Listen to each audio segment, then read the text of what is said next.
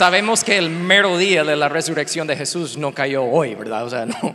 Pero sabemos de lo que representa la importancia de celebrar juntos la fundación de nuestra fe, ¿verdad? De eso. Porque si Jesús no resucitó, pues ¿qué estamos haciendo aquí? Estamos perdiendo el tiempo. A mí siempre para esta fecha me gusta pensar algo que es bien práctico. Si te llegara una carta a tu casa en un sobre oficial de un abogado y lo abras y dice de parte del abogado que tienes un tío que falleció y que te dejó un millón de dólares y solo para recibirlo tienes que escribir de vuelta con toda tu información para poder recibir ese dinero. ¿Qué harían? Dirían, ajá, qué estafa, a mí no me engañan. Pero, ¿tirarías esa carta en la basura de una vez? Por lo menos, ¿qué vas a hacer? Vas a investigarlo, ¿no? Porque el resultado es demasiado grande perder, ¿verdad? Así es con la resurrección de Jesús. No debes creer en la resurrección de Jesús porque alguien solo te diga, hey, créelo. Sino cada persona debe investigar por él mismo, por ella misma, por qué esto es cierto. Porque el resultado, si es cierto, es demasiado grande. No investigar o perder. El pastor Tim Keller lo dice así. Si Jesús resucitó de la muerte, entonces tienes que aceptar absolutamente todo lo que Él dijo. Si no resucitó, entonces ¿por qué preocuparte por lo que dijo? La cuestión de la que todo depende no es si te gusta o no sus enseñanzas, sino si resucitó o no de la muerte. Porque si resucitó, no puedes decir, esa parte de la Biblia me gusta, pero eso mm, no lo entiendo, así que no. O me choca, me confronta, no me... No, no. Si Jesús conquistó la muerte, tienes que aceptar absolutamente todo lo que dijo. Y la persona que sabe y cree y tiene la fe que de verdad resucitó de la muerte, no tiene ningún problema aceptar todo lo que Jesús ha dicho. Lo atesora en su corazón, es su vida misma. Eso es pero todo eso viene de la verdad de la resurrección. Entonces esta mañana me gustaría hablarles de tres verdades sobre la resurrección de Jesús que debe y puede impactar tu vida como nunca antes hoy en día. Así que cierren sus ojos por un momento, vamos a orar.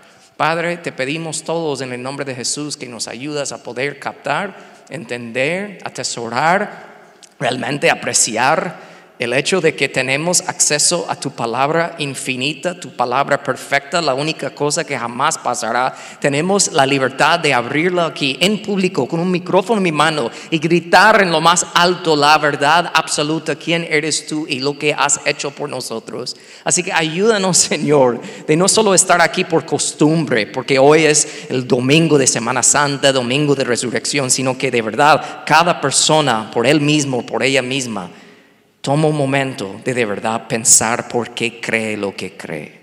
Te pido eso en el nombre de Jesús. Y la iglesia dice, amén. Ven conmigo primero, la resurrección de Jesús es práctica. Es práctica. ¿Por qué puedo decir eso? Yo sé que es sobrenatural, yo sé que es milagroso, yo sé que Jesús conquistó la muerte y el pecado para siempre y eso es grande, no hay palabras suficientes para describir eso, pero también la resurrección de Jesús es práctica. ¿Por qué? Llevamos algunas semanas hablando sobre el hecho de que hubieron más de 500 testigos oculares que vieron a Jesús resucitado, hablaron con él, algunos comieron con él, algunos lo tocaron, los hoyos en sus manos y en sus pies y en su costado, lo vieron. Y hay de los escritores de la Biblia que dicen, y si quieres ir a hablar con uno de ellos, puedes. Porque en aquellos tiempos no había pasado mucho tiempo en que pensaron eh, eh, eh, llegar las cartas de Pablo y de otros diciendo, mira, hubieron testigos, lo pueden ir a hablar, esto es cierto. Es imposible inventar una mentira y que tres personas mantienen esa mentira para toda la vida. Tres, ni digamos 500. No fue una mentira, es algo cierto, es algo real, es práctico saber si 500 personas pueden testificar de ese hecho. Entonces prácticamente yo lo puedo creer también. Pero no solo eso sino pensamos en la transformación de la vida de los mismos discípulos. ¿Cómo es posible que en algún momento se estaban escondiendo porque habían arrestado a su mejor amigo y eran cobardes? Y de un instante a otro se convierten en los hombres y mujeres más valientes de toda la historia. Y que debido a ellos contando a otros lo que Jesús hizo, el hecho que resucitó, creó una gran cadena de personas contando a personas, contando a personas, contando a personas sobre el Evangelio y la historia de Jesús. Y por ese mismo hecho, tú y yo estamos aquí hoy, por esa misma cadena. ¿Cómo podemos explicar eso? Es porque es práctico, lo podemos creer. Es una verdad práctica, la resurrección de Jesús es práctica, pero hay otro detalle, quizás para mí es mi favorito, de la evidencia que nos hace poder creer que la resurrección de Jesús es práctica. Y lo encontramos en el libro de Marcos, capítulo 16 se los voy a leer y va a aparecer en la pantalla. Dice así, el sábado al atardecer, cuando terminó el día de descanso, María Magdalena, Salomé y María, ¿cuántas mujeres? Tres, ¿ok? Tres. María Magdalena, Salomé y María, la madre de Santiago, fueron a comprar especies para el entierro a fin de ungir el cuerpo de Jesús. Cuando entraron a la tumba, vieron a un joven vestido con un manto blanco sentado al lado derecho. Las mujeres estaban asustadas, pero el ángel les dijo, no se alarmen. Ustedes buscan a Jesús de Nazaret, el que fue crucificado. No está aquí, ha resucitado. Miren, aquí es donde pusieron su cuerpo. En aquellos días, históricamente, personas que escribían, ¿verdad? Porque eso es todo lo que tenían. No tenían el internet, hoy no podían grabar videos, todo para registrar la historia, los relatos verdaderos de la historia, tenían que escribir. Entonces, si los discípulos, como algunos hasta hoy en día dicen que ellos se juntaron para inventar la historia, la mentira de la resurrección de Jesús, imposible que esos hombres, si eso fuera cierto, escogerían como los testigos principales oculares de la resurrección de Jesús, no hubieran escogido a mujeres. Lo siento, mujeres, pero es histórico, que no es mi opinión. Por eso digo, es mi favorito. En aquellos días, en un tribunal, ni valía la voz de una mujer. Aunque hubiera visto algo con sus ojos, no podían traerla a ella al tribunal, al juicio, para poder testificar, porque su voz no valía. Entonces, ¿cómo es posible que para hablar de la historia, el hecho de la historia más fundamental, hay tres mujeres que fueron los testigos? La única opción, la única verdad para explicar eso es porque literalmente sucedió así. Sucedió así. Y algo que a mí me gusta pensar, Jesús varias veces, lo que tenemos en los relatos de los evangelios, y me imagino que muchas veces más, que ni están escritos y registrados, Él le contaba a la gente, me voy a morir, voy a morir. Él decía, y en tres días después me voy a resucitar. Él lo decía, lo decía, lo decía. Y tres días después de su muerte, ¿dónde estaban sus compadres, sus amigos, los discípulos? Escondiditos, con miedo aunque Jesús había dicho, me voy a morir y voy a resucitar tres días después. Y van a saber dónde estoy para que puedan venir a verme. ¿Y dónde estaban ellos? Los hombres. Estaban escondiditos, pero ¿dónde estaban las mujeres? En la tumba, sin miedo. Qué bueno las mujeres, ¿verdad? ¿Y saben qué? No solo en este momento de la resurrección de Jesús estaban esas tres mujeres, y me imagino que quizás otras. Pero también en el mero momento de la crucifixión de Jesús, ¿sabe lo que dice la palabra?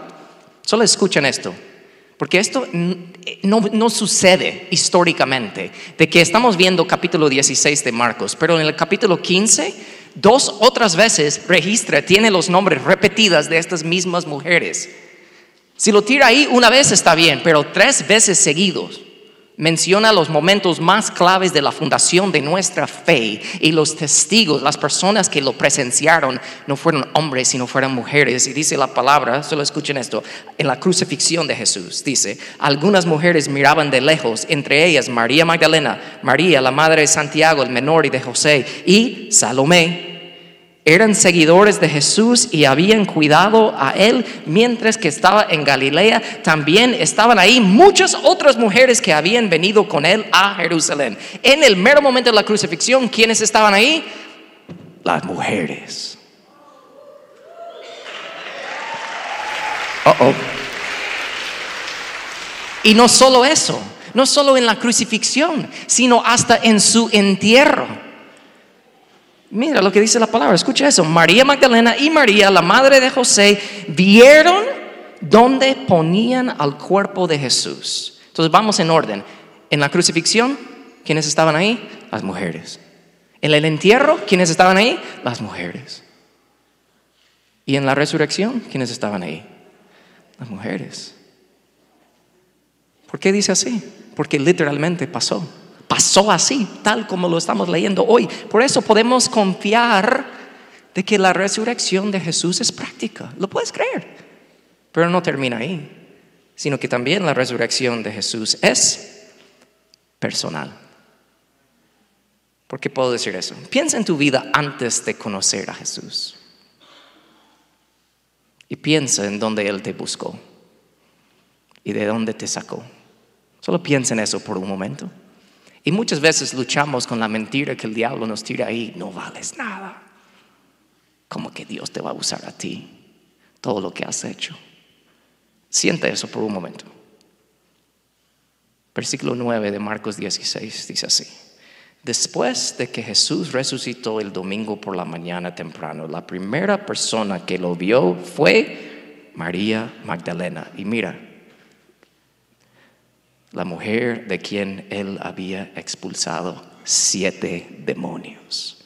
Su vida antes de conocer a Jesús. Marcos dejó ese detalle ahí para ti y para mí de pensar, la primera persona no solo fue una mujer, sino fue María Magdalena, la que era una pecadora conocido de donde ella venía. Siete demonios tenía en su vida. ¿Puede imaginar lo que podría hacer de mal una persona con siete demonios? Y dice la palabra que la primera persona de verla resucitado de la muerte, primer testigo, que debido a lo que ella vio podemos tener lo que tenemos hoy y lo escribieron y estamos aquí hablando de eso hoy. Y fue no cualquier mujer, sino una mujer que tenía antes de conocer a Jesús siete demonios. Eso te debe hacer pensar, man, si Jesús escoge a ella de ser el primer testigo de su resurrección, no hay nada en tu pasado te puede descalificar de ser usado por el Señor.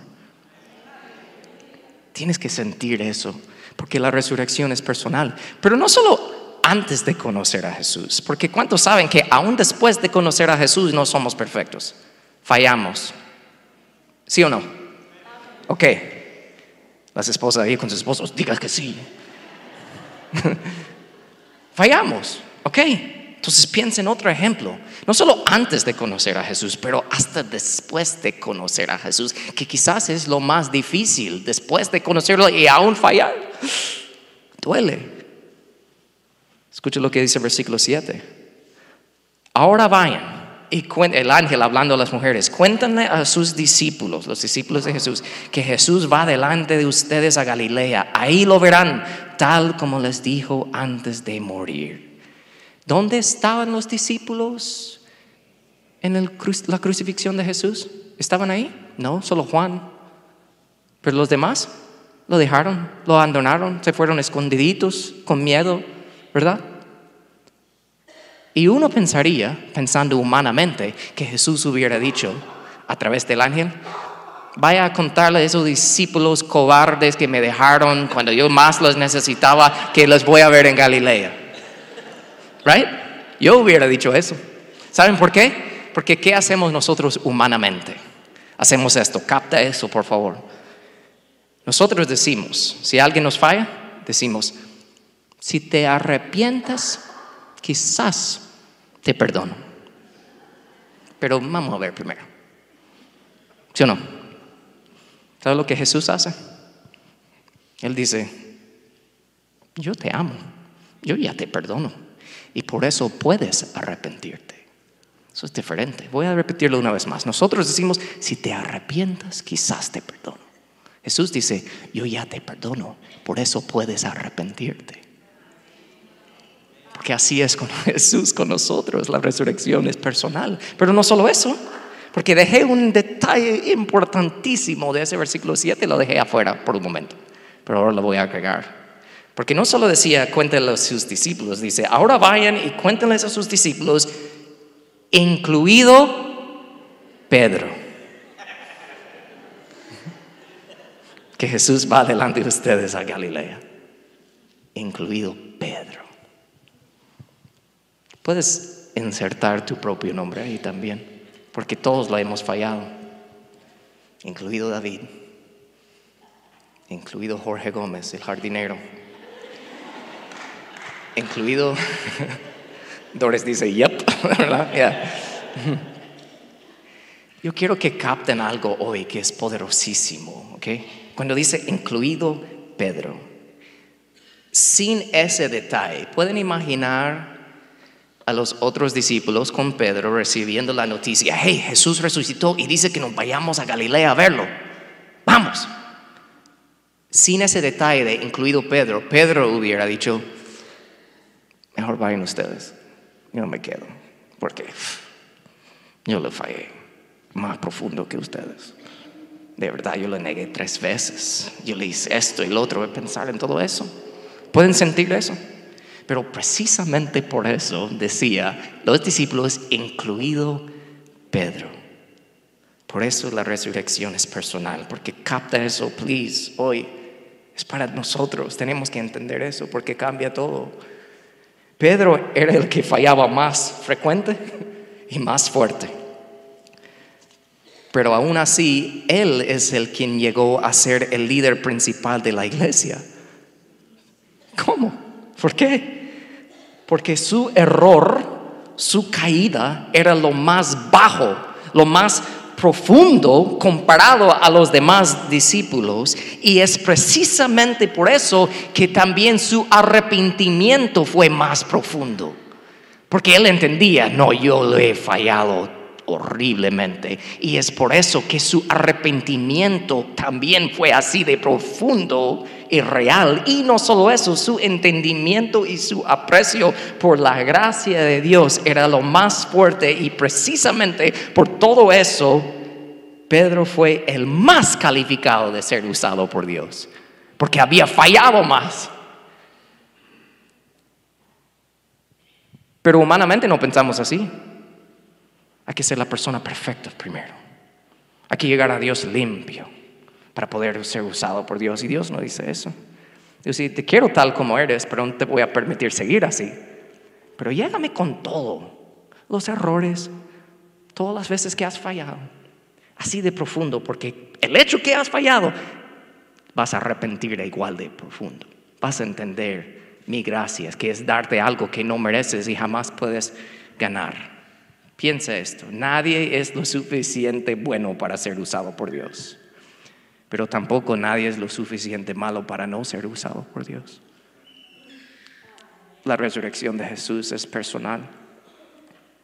No tienes que tratar de ser fuerte y ser bueno en tus propias fuerzas para salvarte a ti mismo o poder ser bueno y aceptado por Dios, sino son las personas que saben que son débiles, que saben muy bien que son fracasos. Esas son las personas que entienden su necesidad de un Salvador y precisamente por eso, esas son las personas que saben predicar sobre un Salvador que de verdad es algo.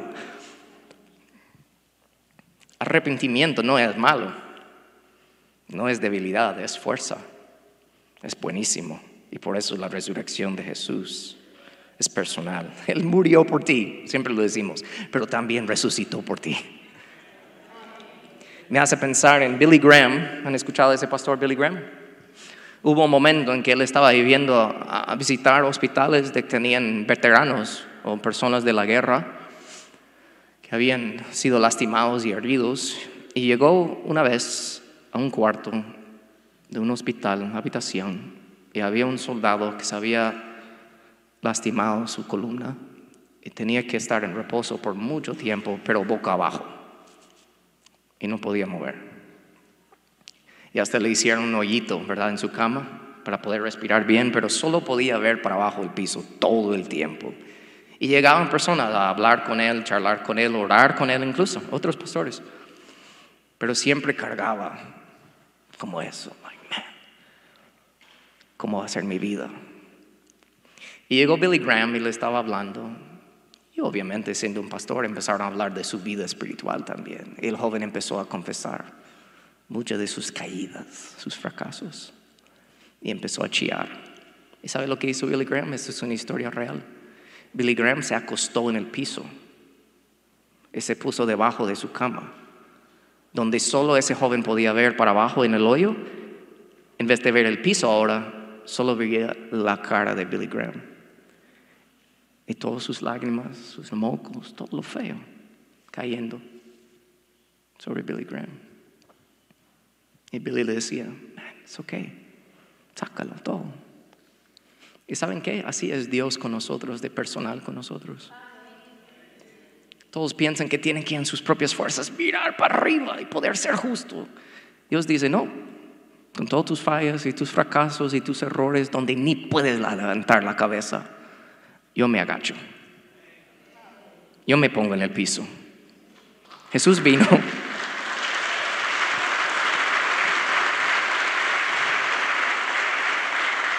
Y eso es el Evangelio, es lo personal. Jesús se puso en el piso.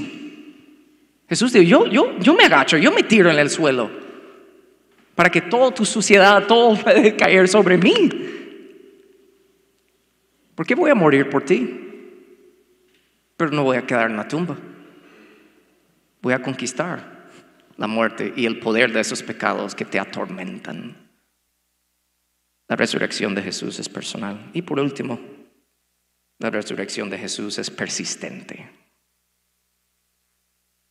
Saben que cuatro evangelios, Mateo, Marcos, Lucas y Juan, tienen relatos de la última semana de Jesús, ¿verdad? Su vida, todo lo que sucedía, su crucifixión, su resurrección, todo.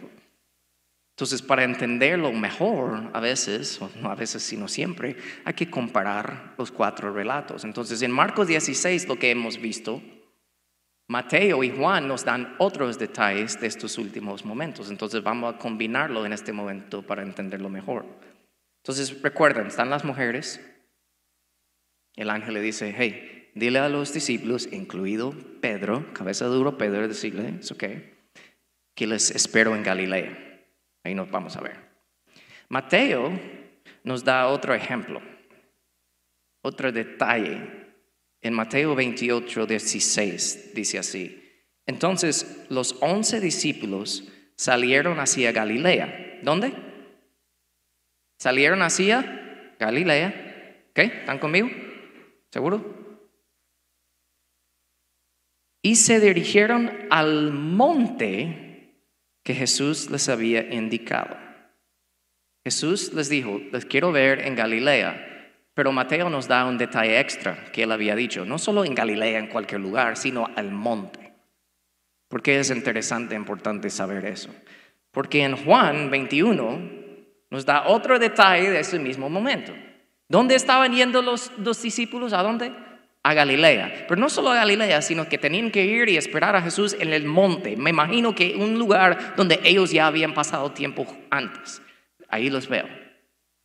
Juan 21 dice, varios de sus discípulos se encontraron ahí en Galilea. Simón Pedro dijo, me voy a pescar. ¿Vale?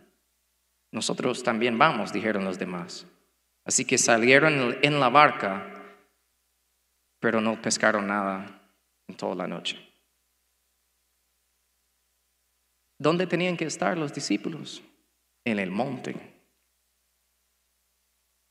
Pedro dijo, en camino al monte, porque los ángeles le habían dicho, incluido Pedro, tú también, Jesús te quiere ver. Y Pedro dijo, ok, voy, regresando acercándose a Jesús de nuevo.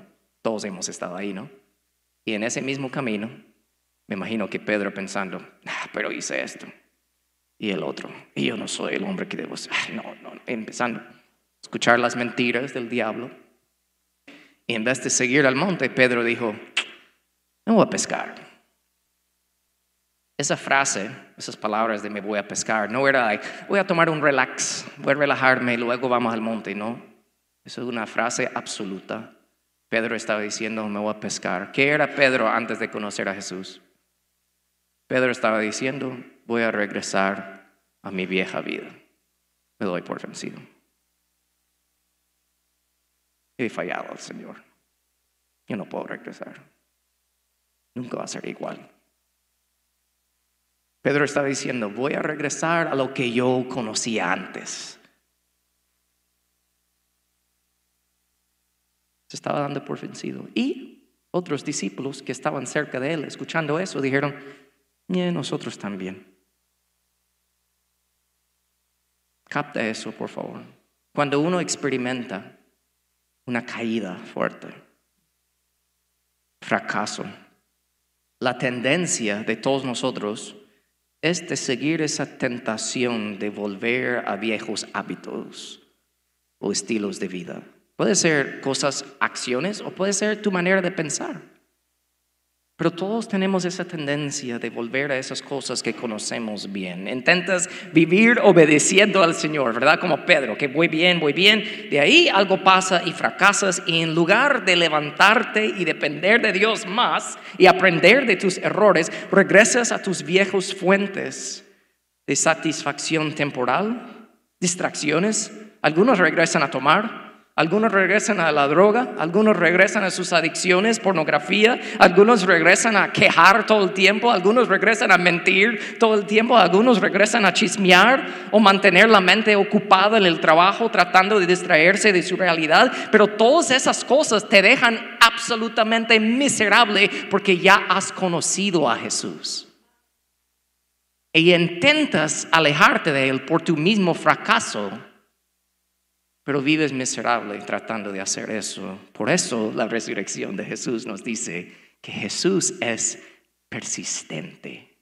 Él no te va a dejar hacer eso. Tú puedes intentar.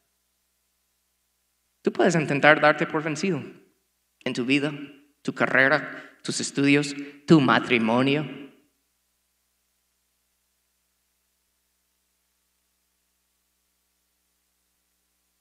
Puedes tratar en tus propias fuerzas de seguir al Señor, pero las cosas se ponen difíciles en tu hogar y tú dices en tu mente, pero nunca lo vas a admitir en voz alta, pero lo vas pensando, quizás salir de aquí sería mejor.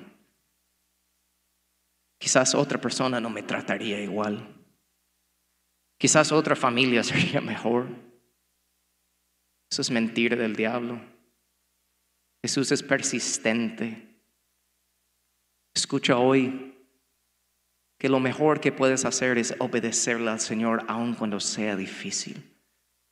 Porque tu obediencia a Él es la mayor bendición que vas a encontrar en la vida. Jesús es persistente. Piensa en Pedro. Dice la palabra que Pedro estaba ahí en la barca. Es chistoso, ¿va? Pescando de nuevo. Y dice la palabra que no tuvo éxito. ¿Cuántos lo han intentado vivir y regresar a su vieja vida y estás miserable? Las cosas no salen igual. Igual como Pedro, tratando de regresar a lo que él conocía muy bien, la pesca, y no tenía resultado. Y dice la palabra que Juan le dijo, hey, Pedro, yo creo que está el Señor ahí, en la orilla del mar. Y dice la palabra que en ese instante, me imagino que Pedro diciendo, man, este hombre es persistente.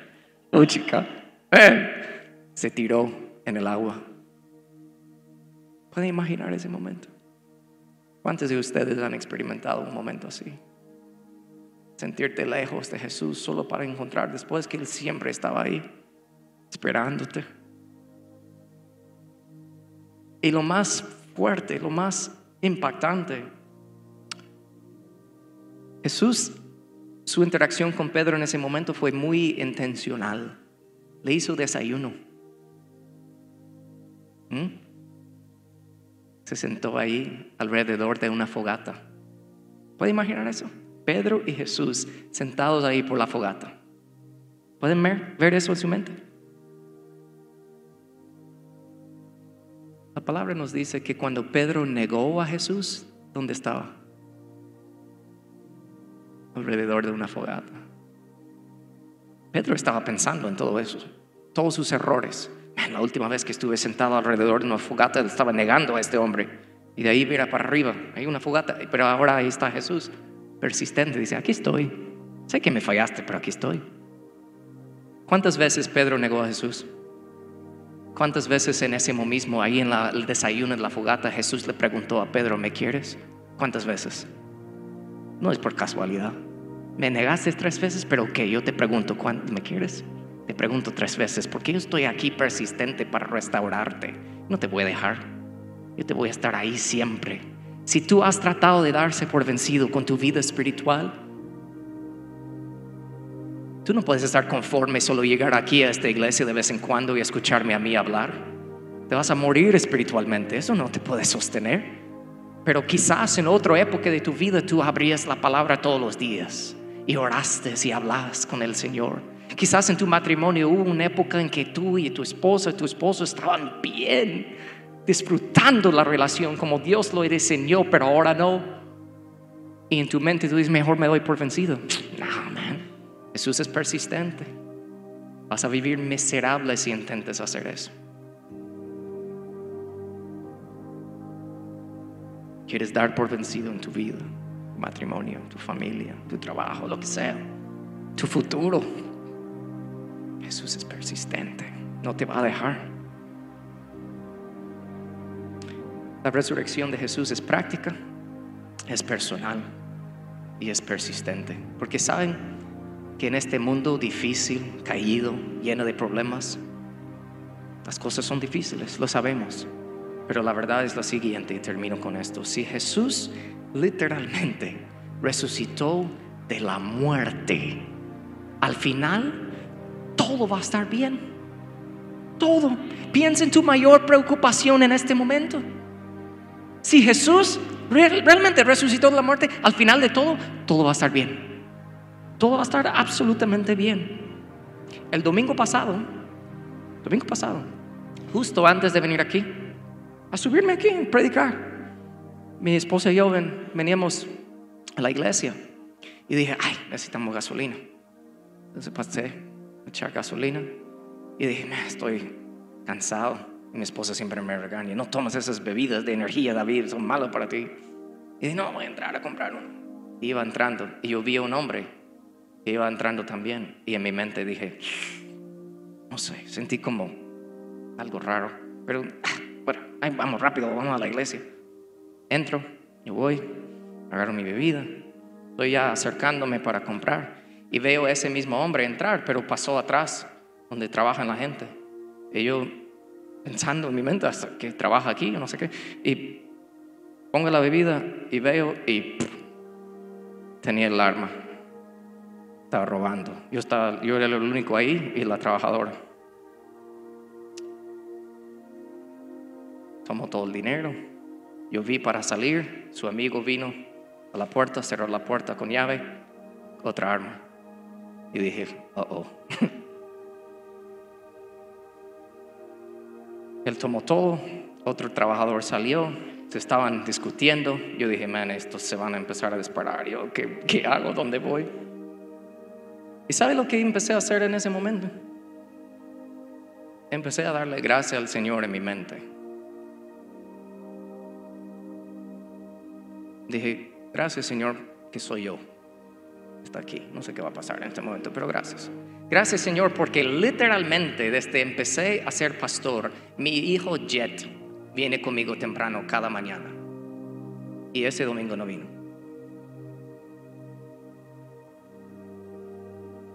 Y empecé a orar. Después terminaron y salieron. No pasó nada. Hasta pagué por mi bebida después. Hablé con la chica ¿Y ok?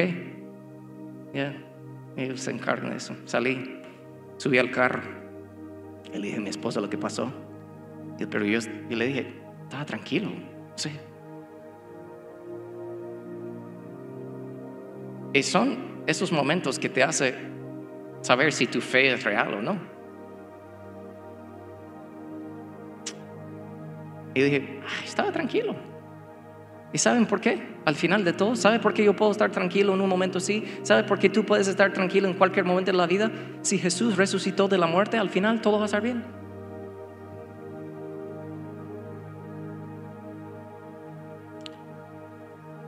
Y solo para decirles, mi esposa dijo, ay David, yo sabía, yo vi a ese hombre, tú entraste ahí, yo sabía que algo iba a pasar. Que el Señor te dé discernimiento, David, porque de verdad. Y yo dije, así vas a hablar en mi, si me hubiera muerto, así hablarías en mi funeral. Claro que sí, David, porque tú tienes que hablar. Por eso me casé con ella, ella no me dice la verdad, bonito. Pero solo pensando en eso, les termino con dos versículos. Pensando en tu vida, no sé qué estás enfrentando ahorita. Tal vez tu vida está mal. La resurrección de Jesús, lo puedes creer, es práctica, es personal, es para ti y Jesús es persistente. Tal vez tu matrimonio, horrible. Tal vez estás luchando y nadie sabe. La resurrección de Jesús cambia todo, es práctica personal y Él es persistente. Tú puedes tratar de vivir tu vida como quieres, pero si ya has conocido a Jesús vas a vivir miserable, porque Él es el único verdad. La única verdad que hay es la mejor vida obedecerla a Él.